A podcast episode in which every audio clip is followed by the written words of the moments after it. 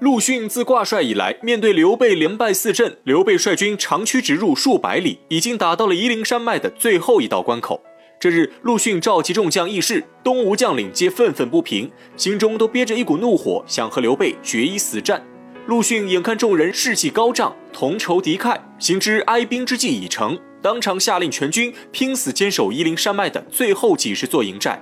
众人握住宝剑，歃血为誓，都怀着必死之心迎战刘备。刘备本来率领大军连战连胜，眼看就要攻破吴军在夷陵山脉的最后屏障。不料吴军被陆逊激励，个个变得悍不畏死，拼命抵抗。刘备大军攻势受阻，血战几天都无法攻破吴军营寨。遇到这样的敌人，刘备也是颇感棘手。但他毕竟战场经验丰富，沉思片刻后，刘备已然想出一计。他命令全军各营抽出精壮士兵，组成敢死队，由各营将军亲自率队冲锋，务必要在三天内攻占吴寨。刘备心中知晓，战争打到这种地步，拼的已经不再是兵力，而是双方的斗志和士气。众人刚要领命离去，谋士马良出言请示刘备：他们的大军已经连续征战两月有余，士兵体力不支，可否放假一天，让他们休息片刻？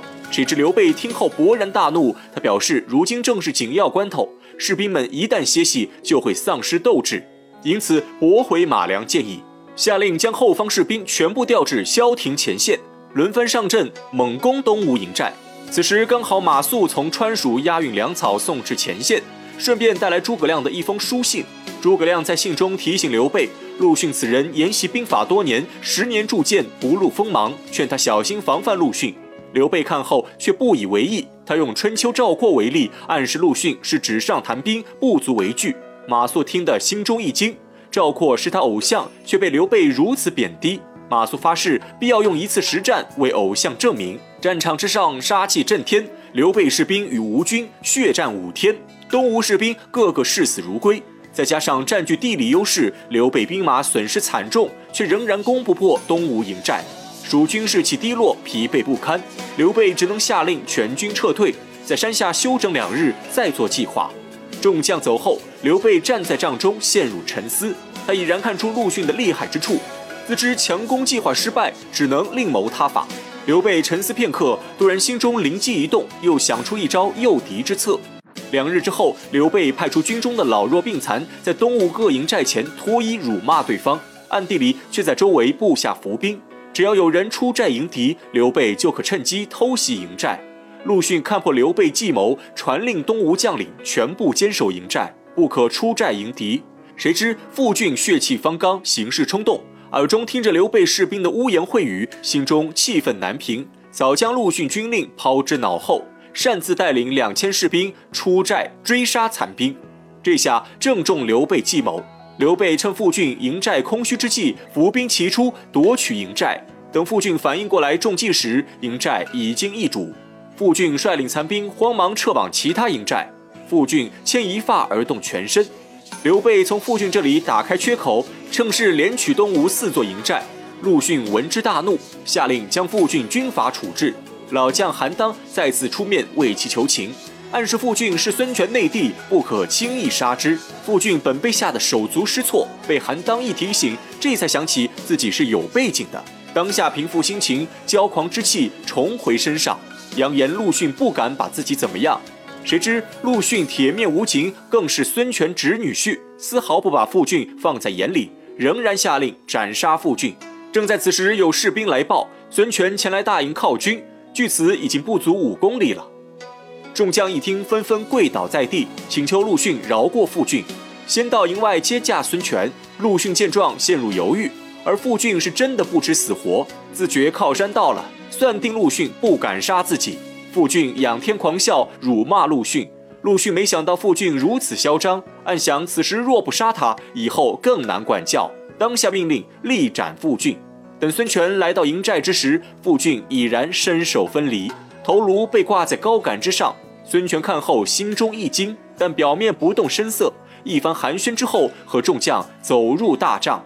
陆逊不敢隐瞒，将斩杀傅俊之事禀告孙权，跪倒在地，请孙权赐死。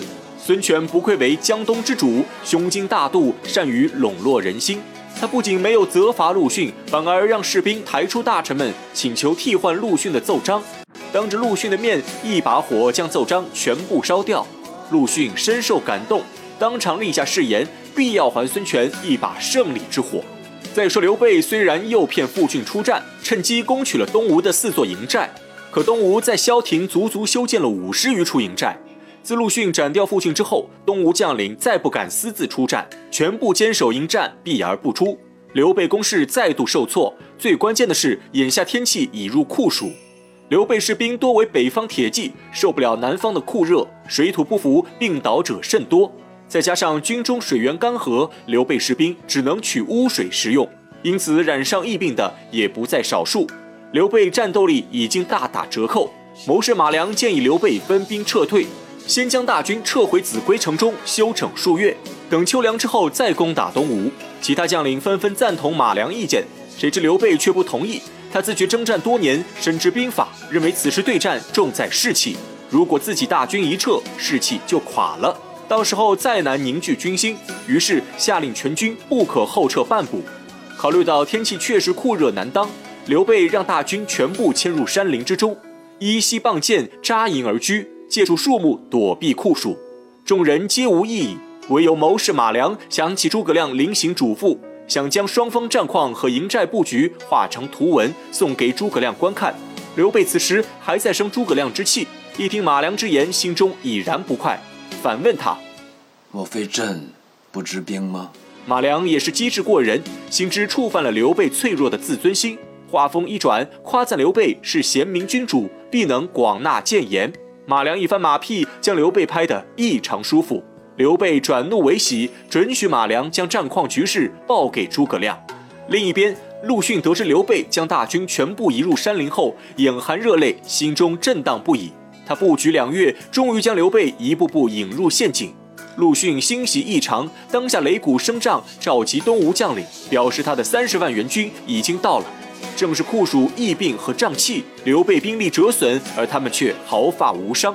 再加上刘备进入山林，更是天赐良机。现在只需要一把大火，就能让刘备七十万大军灰飞烟灭。